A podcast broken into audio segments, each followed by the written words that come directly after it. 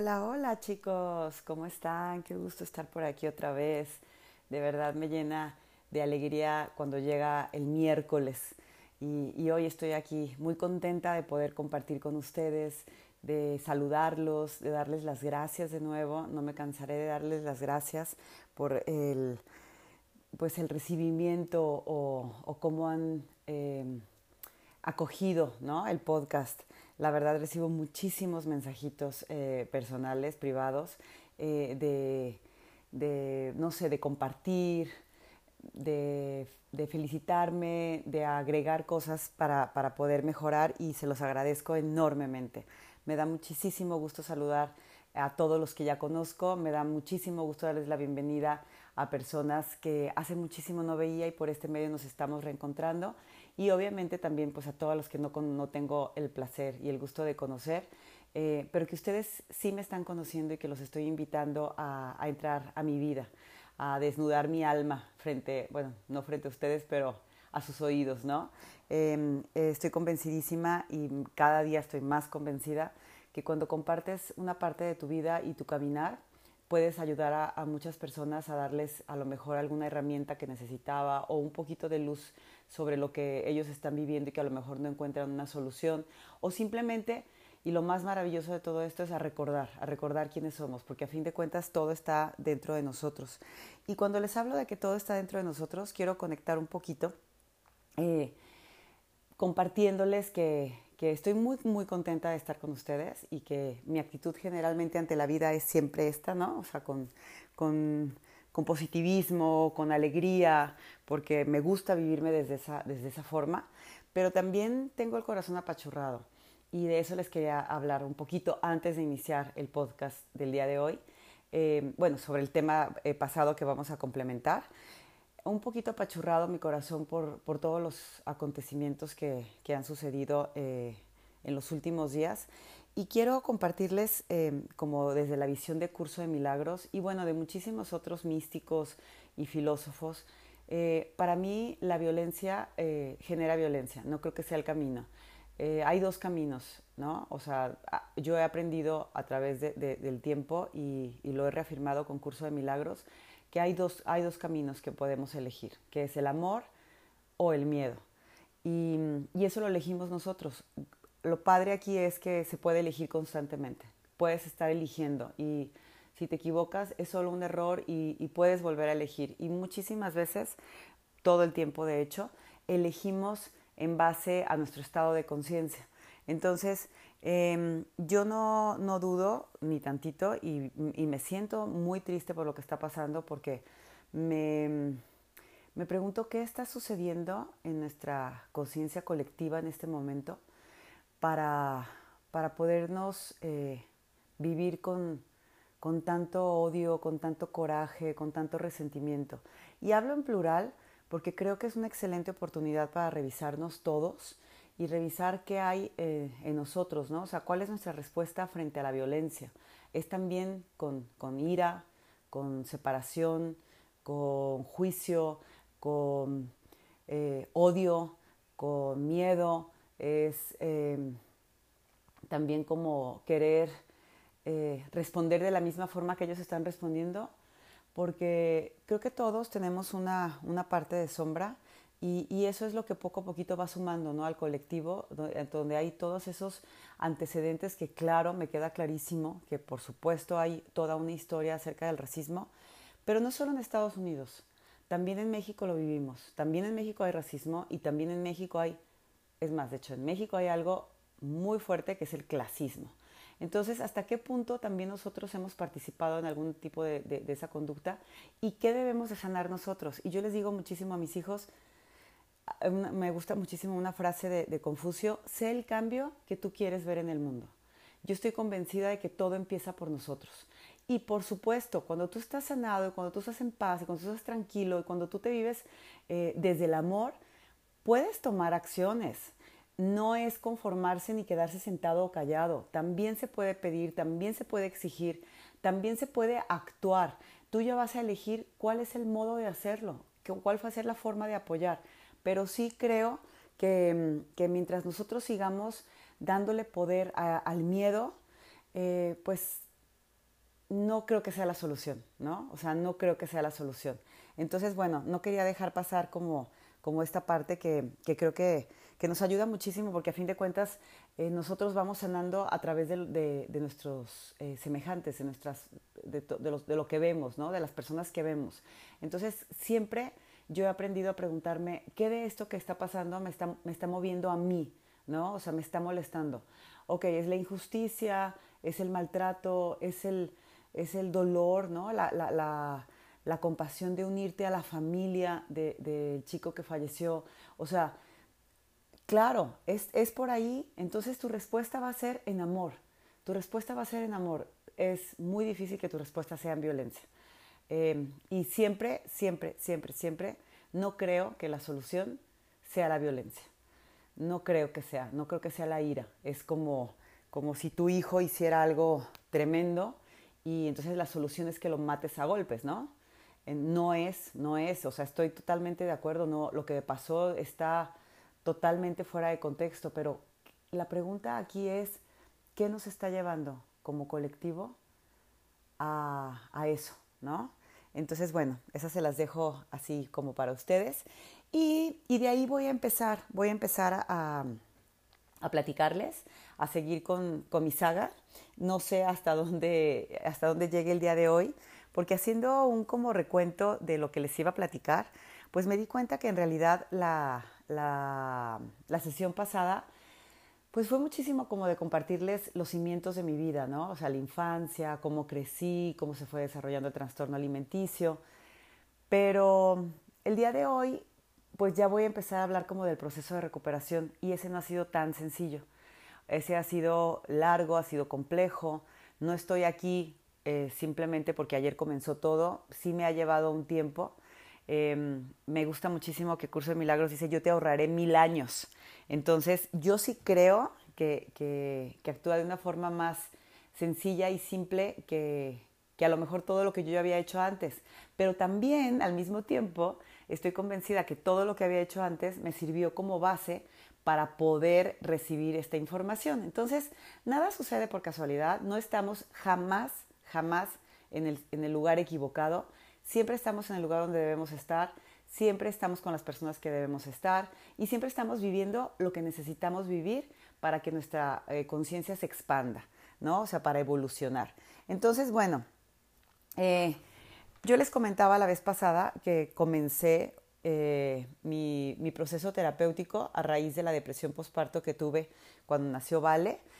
Es, ese fue como, como el parteaguas, sobre todo en la parte terapéutica, ¿no? O sea, empecé a ir con psicólogos, creo que fui como con tres o cuatro eh, psicólogos. La verdad es que no me funcionó mm, a lo mejor para lo que yo necesitaba o, estaba sembrando las bases que yo no me podía dar cuenta, ¿no? Sobre todo porque yo salía de las terapias diciéndoles lo que yo quería decirles a los profesionales. Entonces, eh, pues está súper cañón porque yo maquillaba toda la verdad, ¿no? O sea, yo decía nada más lo que según yo me convenía decir y seguía ocultando esa parte que me era tan vergonzosa, ¿no? O sea, esa parte oscura que yo misma no quería ver. O sea, yo me negaba a ver toda esa parte, aunque realmente estaba pidiendo ayuda. Entonces es como, como muy contradictorio y muy paradójico.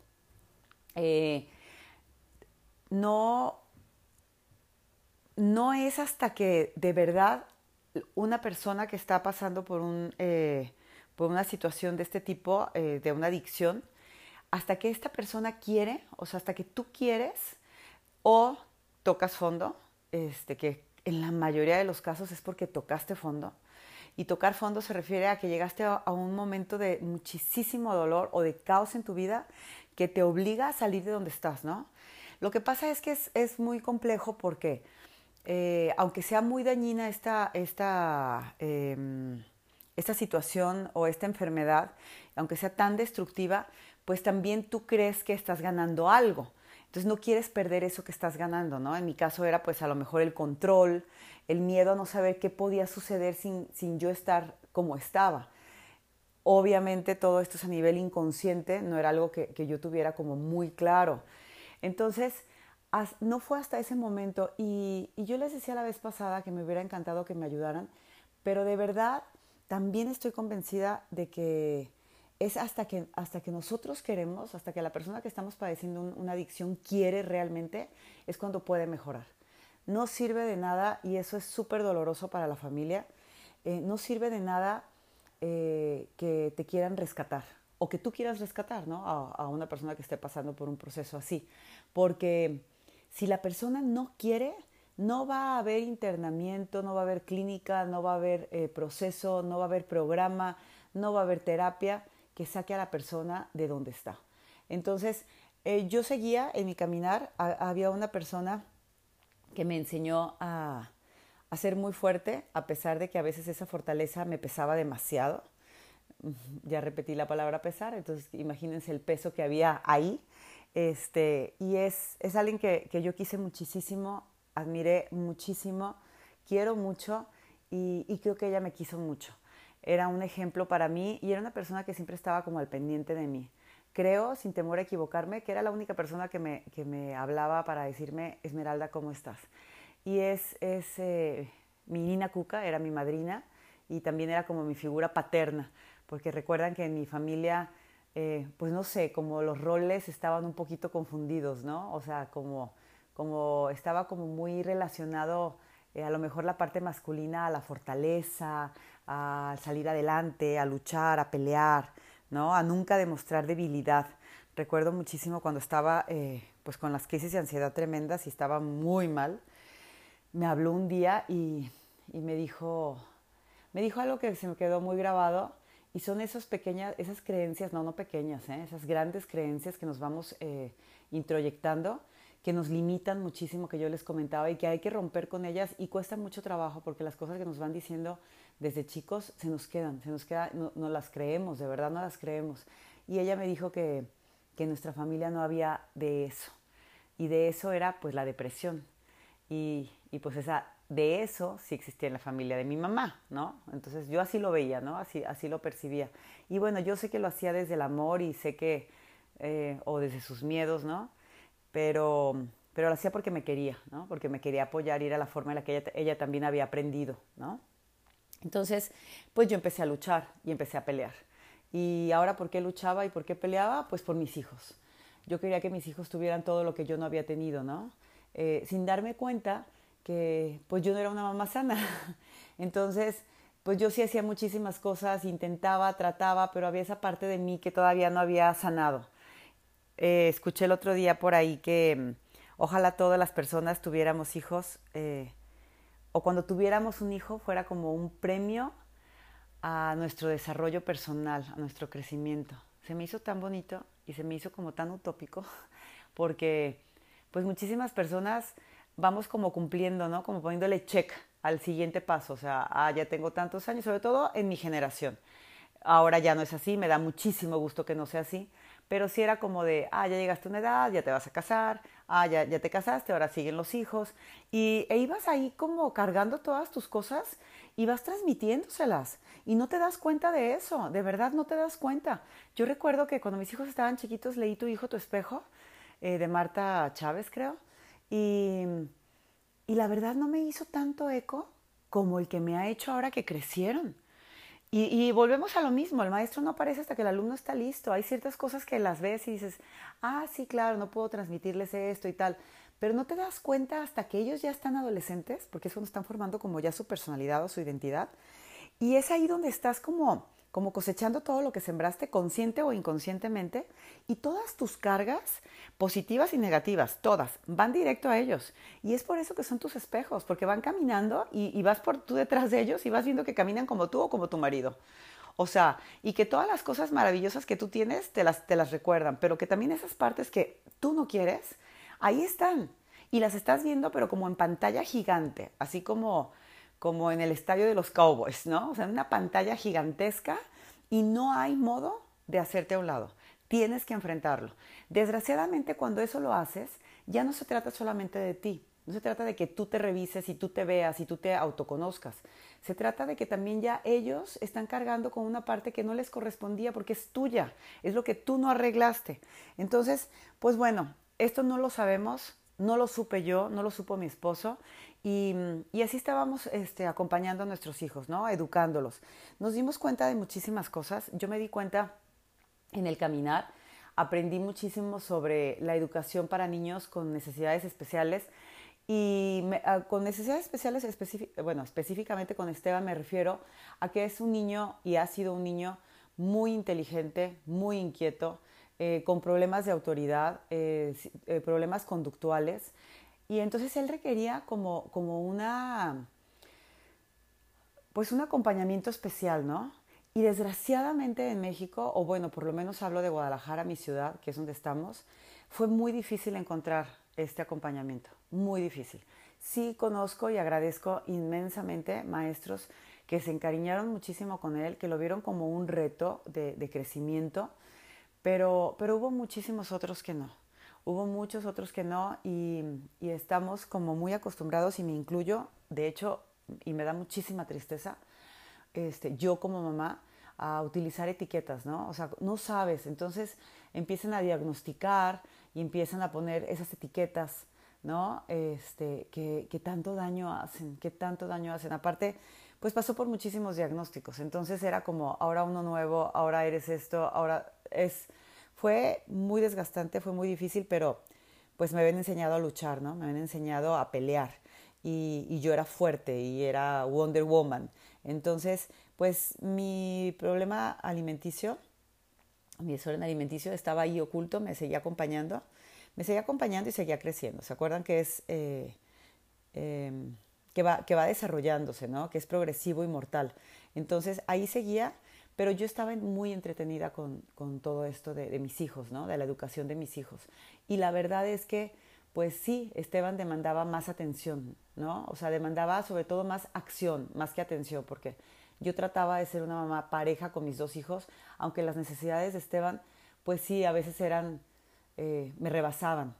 Eh, estaba entretenida, tenemos también la tendencia a, a veces, a lo mejor no somos como muy claros con nuestras adicciones, pero sí con nuestras evasiones, ¿no? O sea, el, por ejemplo, el exceso de trabajo, o sea, los workaholic, que se la viven trabajando, eh, o por ejemplo, cuando tú tienes problemas y te la vives ayudando a los demás y no quieres ver tus problemas, ¿no? O sea, es mucho más fácil ver eh, la paja en el, en el ojo ajeno que ver la viga que tienes en el tuyo. Entonces es una forma súper bonita de, también de evadir, ¿no?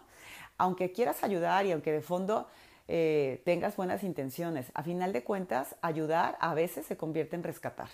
Y, ahí es donde la puerca torció el rabo, porque pues eso no está nada padre.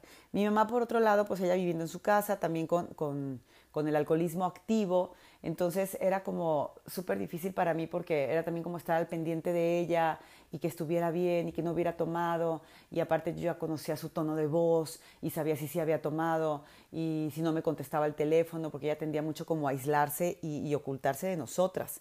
Entonces no, no, pasaban días y no nos contestaba. Entonces eh, fueron unos años como como muy complicados, ¿no? O sea, estaba bastante entretenida yo y evadida obviamente de lo que a mí me estaba pasando. Hay una, hay una cosa eh, en común que, tenemos las personas eh, que tenemos algún problema eh, adictivo y es como esa falta de, de, vida espiritual. Y no estoy hablando religiosa, ¿eh? porque muchísimas personas tenemos una religión, pero en realidad no hay como esa, como esa conexión espiritual, ¿no? O sea, como de estar realmente convencido que ese Dios al que tú le rezas realmente está en ti y está a tu lado, va caminando contigo a veces lo ves como, como muy lejano, ¿no? Y le pides como con miedo o, o, le exiges muy enojado. Entonces, esa parte como, como es como un común denominador en muchísimas personas eh, que tenemos adicciones. Y también la parte de yo puedo sola, ¿no? De la soberbia de yo no necesito ayuda, o sea, yo voy a salir solo adelante de, todo esto que me está sucediendo. Entonces, pues bueno, así, así era mi vida, así transcurría. Cuando de repente, oh sorpresa, mi mamá a los 59 años eh, pide ayuda por fin, después de toda una vida en la que le decíamos que, que pues tenía un problema, que era una enfermedad y que ella lo negaba rotundamente, a pesar de todo lo que sucedía, pues ella pidió ayuda y decidió internarse en días bastante complicados, un 26 de diciembre, porque mi papá había fallecido un 12 de diciembre, entonces normalmente las épocas de Navidad en mi casa fueron muy deprimentes, muy tristes, ¿no? O sea, con mucho sufrimiento y mucho dolor. Entonces, esas épocas siempre le afectaban muchísimo. y el 26 de diciembre decide internarse, la verdad es que no les puedo explicar la admiración que surgió en ese momento de mí hacia, hacia mi madre. Eh, como decimos los mexicanos, me quito el sombrero ante esa, a esa mujerona o ese señorón, porque a los 59 años pedir ayuda para salir este, de, un, de, un, eh, eh, de un alcoholismo de tantos años, de tanto tiempo, la verdad es que se requiere de mucho amor a la vida y de mucho pues amor propio, ¿no? O sea, como de quererte dar esa oportunidad que no tuviste, de querer vivir una vida diferente. Recuerdo muy bien cuando me dijo, hija, ya sé lo que es un amanecer, ya disfruto ver salir el sol. Eh, son, son momentos que atesoras y que te, que te transmiten muchísimo y te enseñan muchísimo, muchísimo. Para ello hubiera sido mucho más fácil dejarse ya donde estaba y, y pues seguir cayendo en el hoyo, ¿no? Pero pues ella tocó su fondo, ella tocó su fondo, ella sabe por qué, ella sabe qué escuchó eh, y decidió internarse. Entonces ahí comienza como, como una revelación más, ¿no? O sea, porque todo es como un caminar, como, como ir paso a pasito, como... Yo, yo veo mi, mi, mi, caminar o mi vida en los últimos eh, años, en los últimos 15 años, como si hubiera empezado, no sé, a subir esa montaña que necesitaba subir o, o, a lo mejor a prepararme para correr un maratón, ¿no? En la corrida, bueno, que, que, que sé más que, que escalar montañas, eh, y hubiera empezado a hacer las distancias, ¿no? O sea, hubiera empezado a tomar primero, este, pues, eh, condición y después a lo mejor aprender a correr y tener técnica y luego de repente me paraba y pues hacía distancias para llegar por fin, ¿no? Por fin al, por fin al maratón, entonces, este, a la carrera. Y, siento que así fue, porque ahí se me reveló una parte que yo no conocía de mí, ¿no?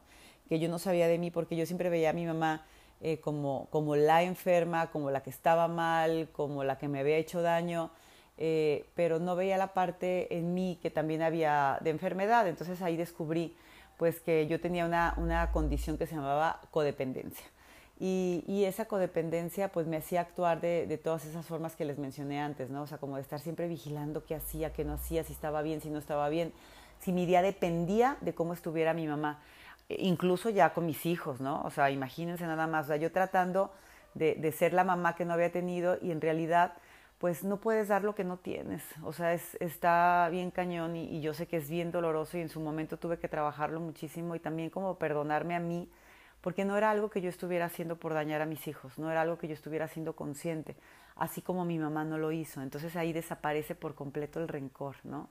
Ahí comienza la empatía con ese ser humano que te dio la vida y de ahí se va pasando a todos los demás, porque pues te das cuenta que en todos los casos puede suceder lo mismo, o sea, no sabes qué llevó a la persona a actuar como está actuando, no tienes ni idea de lo que vive para estar haciendo lo que hace. Y, por ahí también escuché una vez que, lo más probable es que mm, si tú hubieras vivido lo mismo que esa persona está viviendo, harías lo mismo que está haciendo. Entonces, ahí dejas de juzgar. Y, para mí fue, pues, una etapa eh, súper, no sé, súper bonita y a la vez también como, como, como medio dolorosa porque empezó a mostrarme muchísimas cosas. Hay algo que quiero mencionar eh, que me ha servido muchísimo en mi recuperación y que agradezco infinitamente. Y es una cualidad que, tengo que no es como casarme con ninguna idea. Siempre eh, me he considerado una persona que cuestiona mucho, demasiado a veces. También la mente me ha jugado muy malas eh, pasadas, pero, pero también cuando, ahora que he aprendido que la mente funcione para mí, pues bueno, me doy cuenta del maravilloso poder que tiene y esa capacidad que puedo llegar a tener de adaptarme a los cambios. No soy una persona que se apega a algo o a nada, o sea, absolutamente nada, que también puede ser en el extremo, pues algo tampoco tan bueno, ¿no? Pero, pero me, es muy fácil adaptarme a los cambios y, entrarle a lo que venga.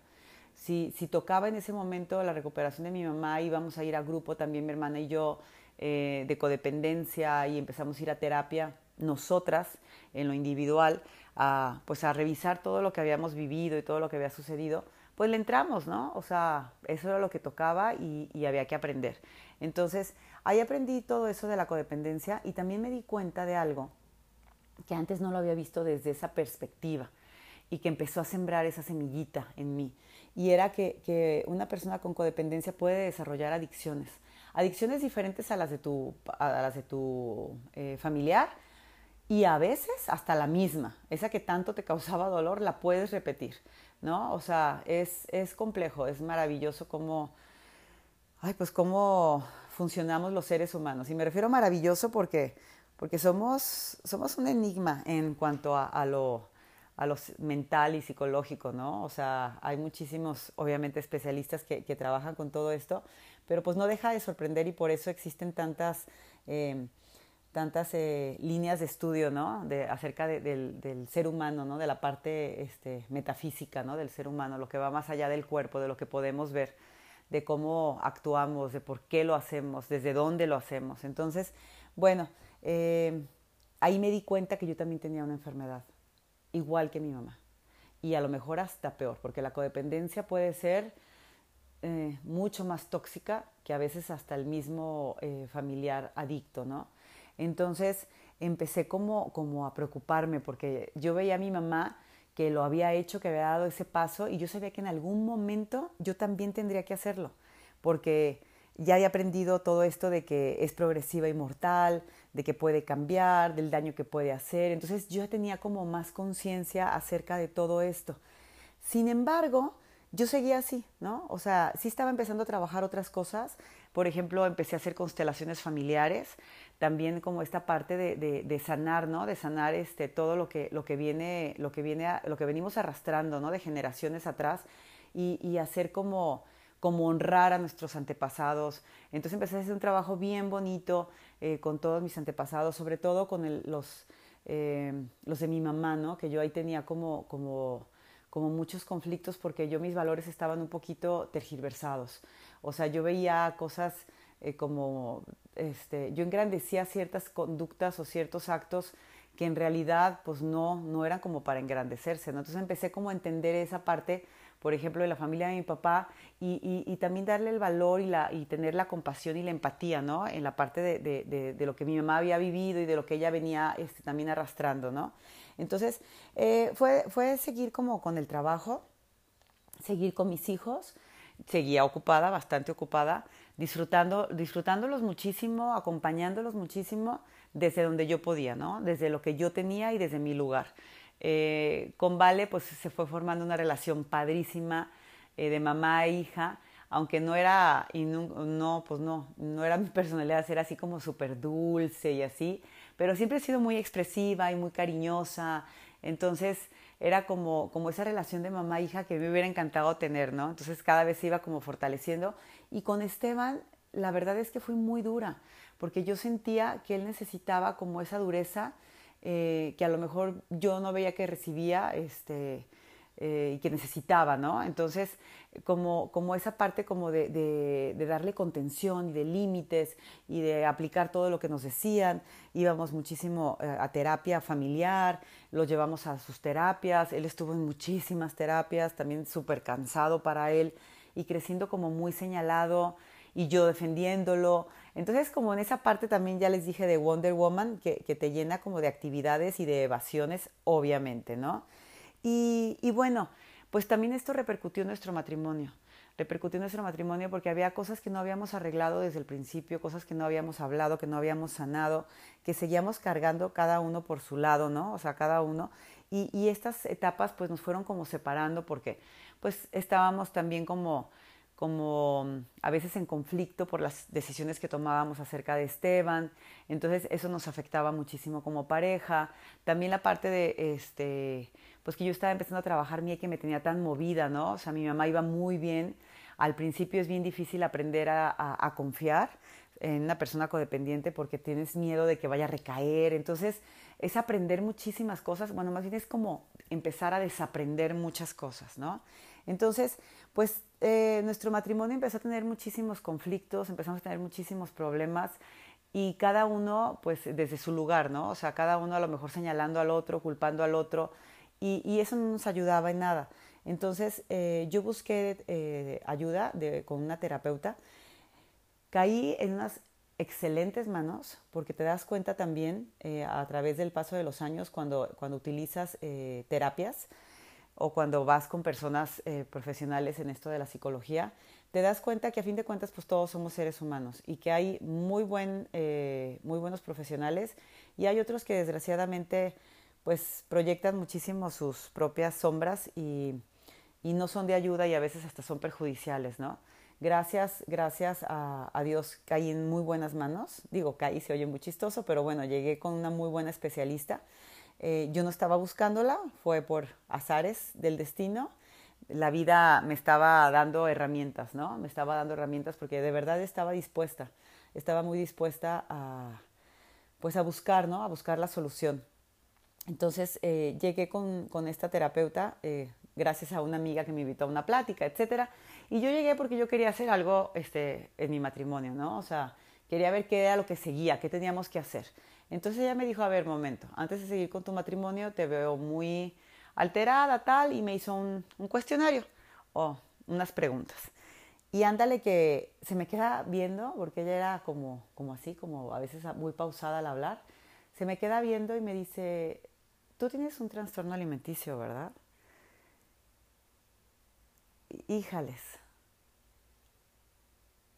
como el pipila, me imagino la, la, el gran alivio que sintió cuando se quitó la piedra que iba cargando, así me sentí en ese momento.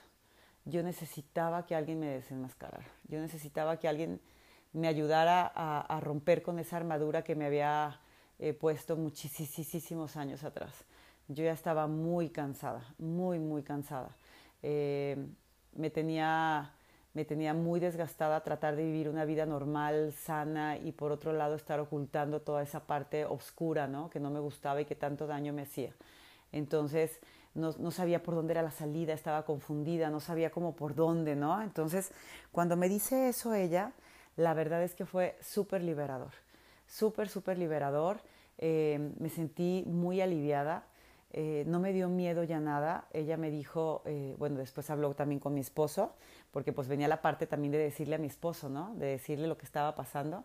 Y, y también de sanar muchos resentimientos porque, pues así como mi mamá, él tampoco se había dado cuenta. Entonces yo no me sentía vista y me dolía muchísimo. Me dolía muchísimo que hubieran pasado pues todos esos años y no se diera cuenta de lo que me estaba sucediendo, ¿no? Porque pues tampoco era como, como tan fácil de no ver, pero ahora veo que también es como, como un mecanismo de defensa, ¿no? O sea, el, el no ver a veces. Entonces, bueno, todo eso lo fuimos sanando poco a poco y, y resulta que mi nivel eh, de bulimia había avanzado muchísimo y no sé si era el 5 el máximo, pues el mío estaba en grado 4. Entonces, eh, ella me daba la opción de un tratamiento externo, o sea, no internada en una clínica de rehabilitación. Y, si no funcionaba, pues entonces internarme, nada más que la clínica que ella me recomendaba está en Cuernavaca eh, que en ese momento pues no existía aquí en Guadalajara algo como, como muy capaz de manejar, ¿no? O sea, como, como enfocado también a los desórdenes alimenticios, porque aunque sea una adicción se trate como una adicción, pues también requiere de ciertas herramientas a lo mejor eh, más específicas, ¿no? Y no solamente estar con compañeros que padezcan alcoholismo o adicciones a las, a las drogas, ¿no? Entonces, como todos estos trastornos de conducta eh, que son como eh, también adictivos, pero, pero diferentes, ¿no? Entonces eh, yo no quería que me internaran porque no quería dejar a mis hijos, no quería irme a otra ciudad, no quería este, como esa parte, ¿no? Entonces pues me comprometí, me comprometí a lo que ella me propuso, me propuso un programa eh, bastante arduo, bastante pesado, porque era ir a terapia tres días por semana, era eh, ir al grupo de AA eh, de lunes a domingo, o sea, todos los días, 24/7, bueno, 24/7 no, el programa sí era comprometerme 24/7. Em, me dio también, bueno, tenía que ir con una nutrióloga a que me enseñara a comer, eh, que detectaran cuál era mi, mi, alimento, le llaman cuál era mi disparador, porque siempre hay como como un, bueno, sobre todo en trastornos alimenticios, hay un alimento una sustancia que es como, como la, que, la que es de tu preferencia, pero que es también la que despierta muchísimo en ti esa compulsión por comer, ¿no? Puede ser, o por dejar de comer, que sea la que más miedo le tengas. Entonces, como era un proceso como especial, no era, no era como ir a que me pusieran una dieta, y también con médicos a que me hicieran chequeos y todo y ver cuál había sido el daño que había en mi cuerpo. me siento sumamente agradecida porque toda mi vida tuve esa parte también como de conciencia que les comentaba, entonces también a la par de que hacía cosas que eran muy dañinas para mí, eh, también tenía como, como esa doble vida sana, ¿no? O sea, como que sí cuidaba, como que era consciente, como que no iba a tomar cosas que me pudieran hacer daño, como, no sé, laxantes, medicamentos, porque aparte tenía eh, muy introyectada que eso era positivo de mi mamá, como el no usar medicamentos, ¿no? Entonces, como, como no tampoco meterme químicos y a lo mejor ser más cuidadosa, aunque sí en el gimnasio te recomiendan un montonal de cosas, quemadores de grasa y cosas así, ¿no? Entonces, este, estaba esa parte también del chequeo, pero me fue muy bien, o sea, me fue muy bien, aunque sí surgió así como muchísima conciencia y muchísimo, como también pedirle perdón a mi cuerpo, eh, que en ese momento era lo que yo creía que debía de hacer, este, y, de, y de restablecerlo, ¿no? De darle lo que necesitaba. Entonces ahí empecé como con mayor conciencia de lo que mi cuerpo realmente necesitaba y empezar a nutrirme y con esa compañía, ¿no? Con ese acompañamiento de la nutrióloga que fue fabulosa, también una excelente nutrióloga, tenía un muy, muy buen equipo, eh, Marta, la psicóloga. Y, y, bueno, este, empezamos a trabajar, me comprometí, tengo también otra cualidad y, me gusta platicárselas porque creo que son súper importantes, estas dos que les voy a, platicar, para mí eh, fueron muy importantes en mi recuperación. Y una es, eh, yo les digo a las personas muy allegadas a mí, con las que les tengo mucha confianza, y se los, se los comparto también a ustedes porque, bueno, después de todo lo que he hecho, obviamente les tengo mucha confianza. Y, y es que eh, no me gusta hacerme pendeja. Cuando ya me comprometí con algo, lo voy a hacer. O sea, no se me da eso como de hacerme güey y voltearme para otro lado. No, le entro y le entro con todo. Entonces yo me comprometí, yo dije, voy a estar bien y lo voy a hacer. O sea, lo voy a hacer. Si son tres días a la semana terapia, voy a ir tres días a la semana este, aparte, mi esposo empezó a ir a terapia también, él, personal, y iba, e íbamos a terapia eh, familiar. Entonces, bueno, yo ahorita les voy a platicar todo lo demás que hacía. Y la otra parte que me ayudó muchísimo a mí es que eh, para bien y para mal no soy eh, ortodoxa, no soy cerrada, no soy, no soy una persona que, que se case con una idea para bien o para mal, porque también puedo estar picando así como el colibrí, ¿no? De flor en flor y, buscando y demás. Por eso la vida me llevó así como por este camino de andar viendo qué, me servía, qué no me servía, ¿no? Andar buscando siempre como, como la solución, ¿no? Este, entonces, eso me ayudó muchísimo porque me pude abrir a todo lo que me estaba sugiriendo. Me pude abrir y, pude conocer, yo, yo, digo que era un terreno fértil en lo espiritual, ¿no? Entonces, este, podía como abrirme a lo que se me presentara. Entonces, si se trataba de creer en un poder superior, pues no me causaba problema porque yo sí creía en algo, ¿no? O sea, sí creía en algo superior a mí. Este, me cuestionaba muchas cosas, pero también creía que había algo y lo había vivido en mi vida. O sea, había, había señalitas, pequeñas señales que se me habían presentado donde yo sabía que no era algo creado por otro ser humano, ¿no? O sea, que era algo invisible y superior a mí. Entonces, este, eso me ayudó muchísimo. Hay, hay, un, hay un cuento este, súper bonito eh, que me gusta muchísimo, que es de, de, eh, de, la India o de algún país eh, oriental, la verdad no recuerdo bien de dónde, y es que Dios creó a los humanos, ¿no? Es, es un cuento, les repito. Dios creó a los humanos, pero de repente se vio así como, ¡ay! como asustado pensando que había cometido un gran error. Y, el error era, eh, bueno, mandó llamar al consejo de los ancianos, de los sabios, o sea, de todos esos ancianitos sabios para que lo, lo, lo aconsejaran, ¿no? Porque quería saber qué hacer con, con, los humanos, porque lo tenían exhausto de tantas peticiones que le hacían constantemente. Entonces los ancianos lo escucharon y empezaron a sugerirle cosas, ¿no? Le empezaron a decir, bueno, pues a lo mejor si te escondes en el Monte Everest, o si te vas a la Luna, o al fondo de la Tierra. Eh, pero Dios se quedaba pensativo y decía, no, es muy ingenioso el, humano, me va a encontrar donde esté y va a llegar otra vez con todas sus peticiones y preguntas, ¿no? Que era de lo que, lo que él se quería esconder porque lo tenían agobiado. Entonces, un anciano se le acercó y le susurró algo al oído y Dios contesta así todo feliz, ¿no? Dice, ah, ya sé, me voy a esconder adentro de ellos, me voy a esconder dentro del humano y ahí no me va a buscar. Entonces, es, es así como, es una metáfora para mí en la vida porque así estaba yo. O sea, yo buscaba afuera, ¿no? O sea, buscaba afuera. Eh, no me daba cuenta que, que yo tenía esa conexión, que, que, Dios, esa, esa, fortaleza, esa conciencia, esa inteligencia estaba dentro de mí. Entonces yo siempre estaba como, como buscando afuera. Entonces, de todo, eh, eh, a pesar de eso, pues también eso me ayudó a como abrirme y, buscar a lo mejor otros caminos, ¿no? Entonces, comenzamos con el proceso terapéutico. Eh, creo que, es súper importante que me detenga aquí porque las personas a lo mejor se imaginan que esto es así como, fácil, ¿no? Entonces, bueno, si tienes un familiar este, que está pasando por un momento difícil o has acompañado, eh, pues la verdad es que este es un momento eh, sumamente doloroso sumamente doloroso. Les dije que, todos estábamos en terapia. Para mí se me hacía súper importante hablar con mis hijos y decirles lo que yo estaba pasando, por supuesto, de acuerdo a, su capacidad de entendimiento, ¿no? Porque pues eran unos niños, tenían 10 y 7 años más o menos. Entonces, eh, tenía que ser como, como desde esa parte, ¿no? O sea, como desde esa parte de que ellos entendieran, pero que no crecieran como sin saber lo que yo estaba pasando. Fueron momentos muy complicados eh, donde Esteban, mi esposo, también se comprometió al máximo y la verdad es que se portó increíble. Fue un apoyo enorme para mí porque yo salía deshecha de las terapias, deshecha. O sea, era un trapo. Este, y yo le hablaba llorando y le decía, por favor, llévate a los niños para que no me vean así. Entonces él se los llevaba, los llevaba a comer a lo mejor, o los llevaba, no sé, al parque o a la bici, este, la verdad siempre ha sido un papá muy entregado, muy buen papá y, me ayudó muchísimo. En las noches, todas las noches yo iba a grupo y lo mismo. Él se quedaba con ellos, me ayudaba a bañarlos, a, darles de cenar. Entonces ya llegaba yo también, o sea, hecha polvo.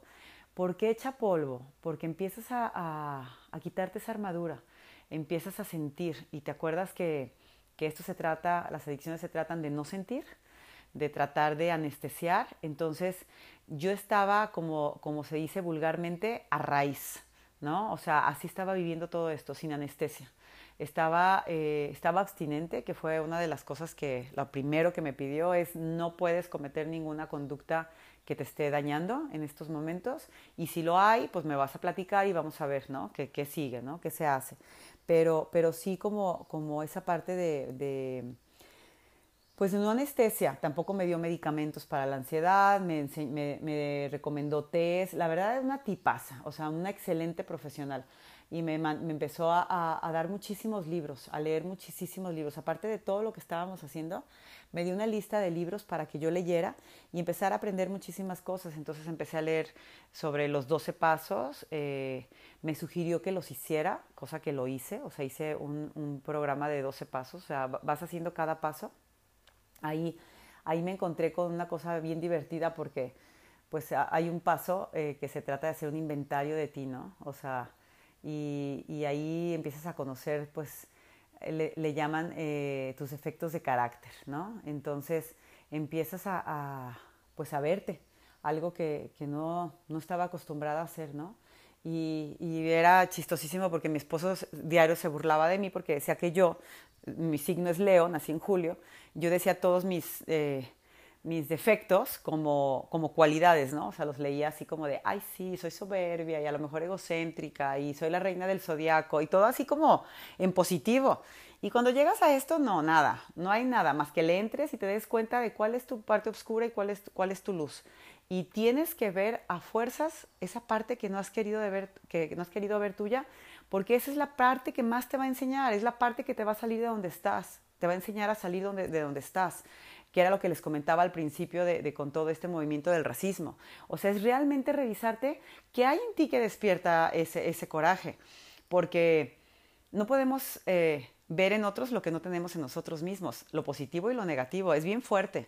Y yo sé que es súper fuerte y que no todo el mundo le va a encantar escuchar esto que les estoy diciendo, que es algo que Curso de Milagros te enseña muchísimo, y es que todo el efecto, o sea, todos los efectos, pues están en ti, o sea, más bien son, la causa está en ti de los efectos que tú ves en el mundo. Entonces, eh, sí, sí tenemos como, como esa parte, atender a, a negarla, que es lo que hace que vayamos luego proyectando todas esas cosas que nosotros no queremos ver en nosotros mismos, proyectarlas a los demás. Entonces fue una etapa súper difícil también esa parte de trabajar los pasos, de, pedir perdón, de todo este, eh, todo este asunto de, cerrar ciclos. Bueno, eh, tremendo, ¿no? Eh, y al, mismo tiempo, bueno, las terapias, mis terapias, mis terapias eran, yo les, yo les platico que eran como, como el mar, ¿no? O sea, en el mar hay olas. O sea, en realidad solamente, bueno, a mí me ha tocado en Cancún y no sé, no, alguna otra parte, ver como una laguna, pero hay olas. O sea, es lo natural, ¿no? Entonces vas aprendiendo que las olas son parte del mar y que a veces las olas eh, son chiquitas y las puedes ah, este, torear, ¿no? O sea, puedes, puedes este, surfear esa ola, pero a veces las olas son más grandes y de repente llega un tsunami y no estamos exentos nadie de eso. O sea, puede sucedernos en cualquier momento.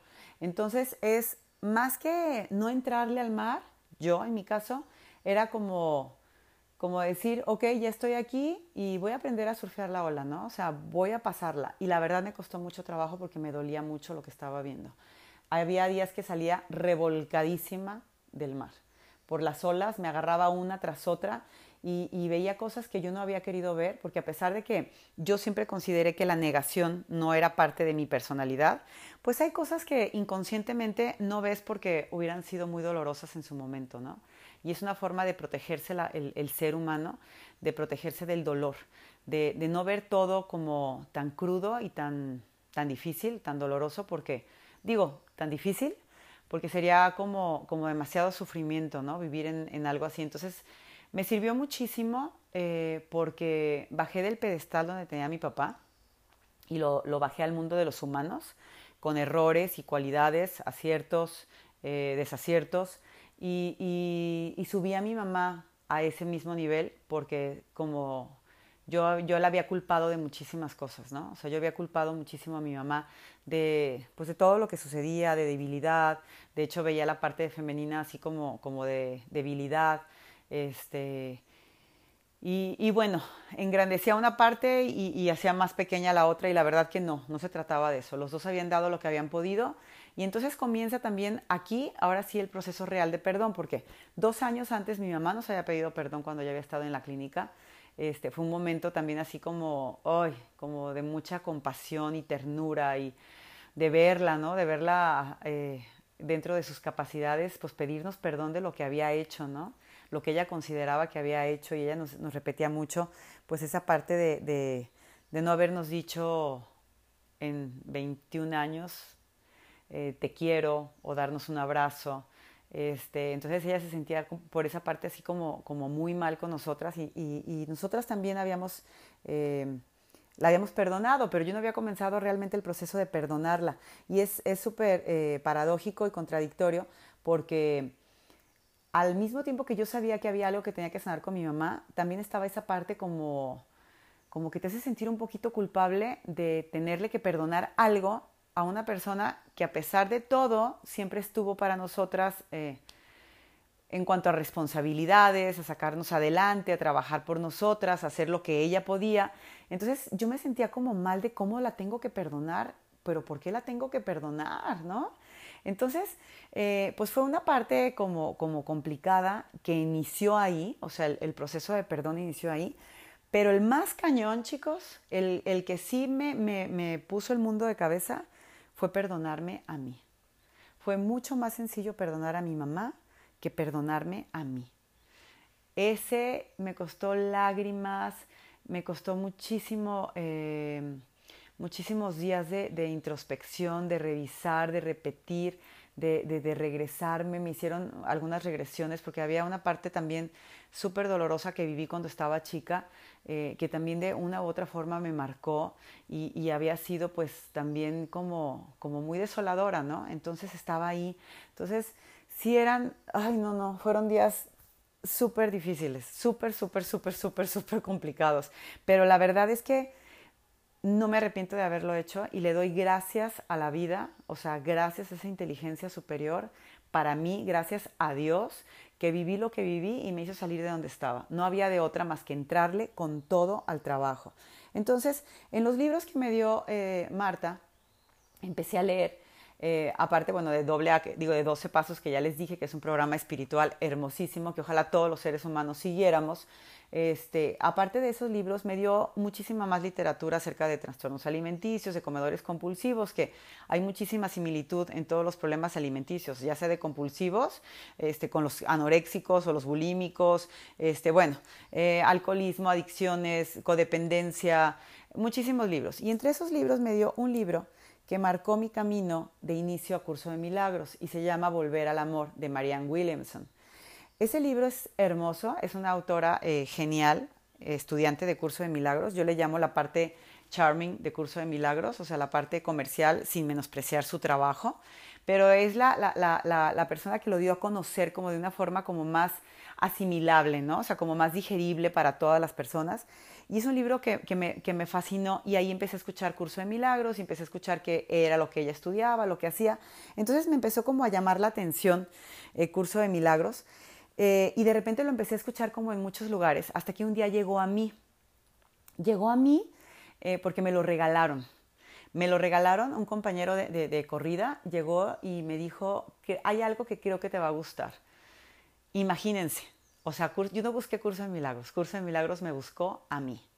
Entonces eh, lo empecé a estudiar, fui un año a estudiarlo con, con una señora también buenísima, eh, estudiante curso de milagros y excelente maestra.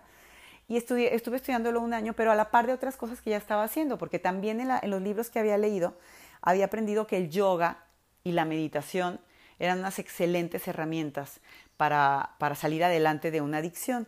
Entonces, a pesar de los pronósticos que no eran muy favorables a que yo eh, pudiera lograr estar en una clase de yoga o pudiera lograr estar meditando, porque tenía una personalidad bastante em, activa, hiperactiva de hecho, y, siempre como en busca de la adrenalina, este, pues a pesar de eso yo dije, claro que voy a poder. Ya les dije que, soy bien entrona y dije, claro que voy a poder y, lo voy a buscar. Entonces busqué la forma de aprender a meditar y empecé a meditar. Soy autodidacta, entonces empecé a buscar cómo aprender a meditar y después ese conocimiento se, se amplió o se reafirmó con, con, la excelente maestra de yoga que encontré, eh, que también se me puso en el camino. Otra, otra de esas eh, personas eh, maravillosas que me fui encontrando. Eh, alguien que admiro muchísimo, una excelente maestra de yoga, que aparte de yoga salía como con terapia también de ahí. Entonces empecé a aprender muchísimo de ella. Yo le llamaba mi gurú. Eh, y, a través del yoga me encontré eh, con Dios. Me encontré con Dios. Y, les voy a explicar por qué me encontré con Dios a través del yoga. Porque el yoga este, te lleva a... Es, es meditación en movimiento, al fin y al cabo y te lleva a, estar presente, ¿no? O sea, te va guiando a estar presente, a estar consciente, a utilizar la respiración como ese medio eh, de comunicación con la vida, ¿no? O sea, con, el ser. A través de la, de la respiración empiezas a, a, a, quitar tu mente. Entonces, para mí era como bien claro, o sea, cómo podía encontrar a Dios o cómo podía ver a Dios o cómo podía darme cuenta de lo que era esa energía si yo siempre estaba como, como en ese estado alterado de conciencia, ¿no? O sea, como siempre, como siempre, este, hyper, como siempre arriba, siempre buscando, siempre eh, con actividades, siempre de un lado a otro, siempre con el ejercicio al máximo, este, no sé, siempre como muy fuera de mí. Entonces, eh, empecé a, a, estar presente, a simplemente estar, a, a tener conciencia corporal, a saber qué era lo que me estaba diciendo mi cuerpo, a saber por dónde iba todo. Eh, la meditación se convirtió en mi compañera desde hace 12 años y es algo que no dejo. La práctica de yoga sí ha habido momentos en los que he dejado de practicar.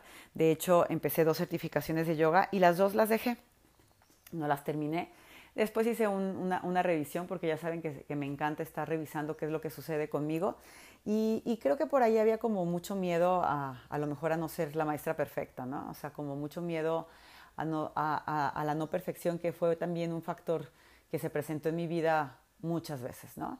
Este, pero bueno, eh, la práctica de yoga también forma parte importantísima, ya les dije, o sea, a través de ella encontré muchísima paz, sigue siendo un medio para mí eh, importantísimo, nunca lo vi como una actividad física, siempre lo he visto como un complemento a, a mi crecimiento espiritual, ¿no?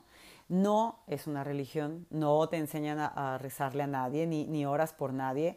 Y los mantras son repeticiones eh, que, que, todo depende de, de, la intención que tú le des, ¿no? O sea, acuérdense que las palabras son símbolos. Aquí lo importante es la intención que tú le estás dando a lo que estás haciendo. Entonces, puedes decirlos o puedes no decirlos si va tanto en contra de tus convicciones, pero les repito, una parte importantísima en mi caminar y en, y en encontrar fue abrirme abrirme y conocer y no juzgar, ¿no? O sea, no irme al prejuicio, ¿no? O sea, a lo que yo pudiera pensar. Entonces, la verdad es que fueron herramientas importantísimas en, mi, camino y el tiempo me, me apremia. Eh, de nuevo, entonces eh, creo que esto se está convirtiendo en una saga. Espero no se enfaden, pero sí me era como muy importante compartirles cuál es el proceso de recuperación, porque muchas personas me hablaron acerca eh, de sus inquietudes con, con, lo de los trastornos alimenticios, ¿no? Entonces, este es el proceso de sanación. Yo he encontrado sanación, no me fui por otra conducta adictiva.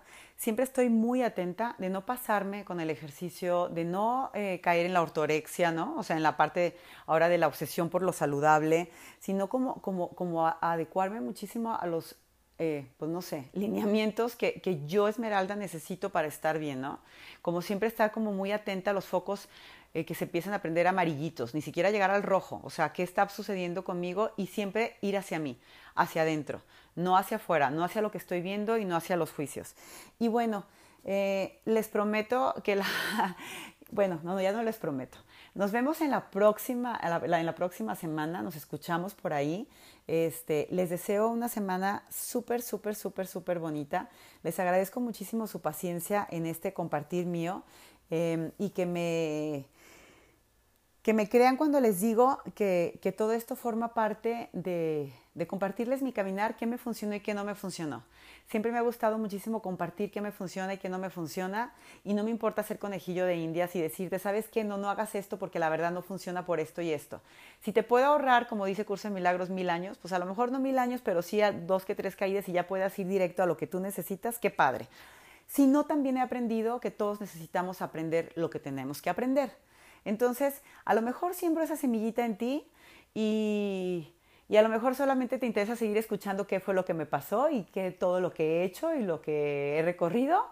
Y a lo mejor también te sirve para darte cuenta de que no estamos aquí para convencer a nadie ni para rescatar a nadie. Estamos aquí para compartir, para enseñar y para aprender. Siempre, siempre sigamos aprendiendo y aprendamos de todo esto que está pasando, les repito, porque sí hay mucha enseñanza en nosotros. Acuérdense que aprendemos a través de los otros. Entonces siempre hay que revisarnos nosotros primero y ver qué es lo que vamos a elegir. Yo hace muchísimo tiempo elegí entre la alegría y la tristeza y, me quedo con la alegría. No me gusta pensar en la pasividad o el conformismo porque no es mi personalidad. Sí estoy convencida de que hay que hacer, pero también estoy convencida de que hay que elegir en el amor, no en el miedo. El miedo lleva a la separación, al juicio, al señalamiento, a la ira, al coraje, al resentimiento. Yo creo que se puede arreglar más desde el amor que desde esa otra parte tan oscura, ¿no? Eh, les deseo una semana llena de amor. Les mando muchísimos besos, abrazos bien apretados y que tengan, que tengan días de crecimiento y de aprendizaje. Besos.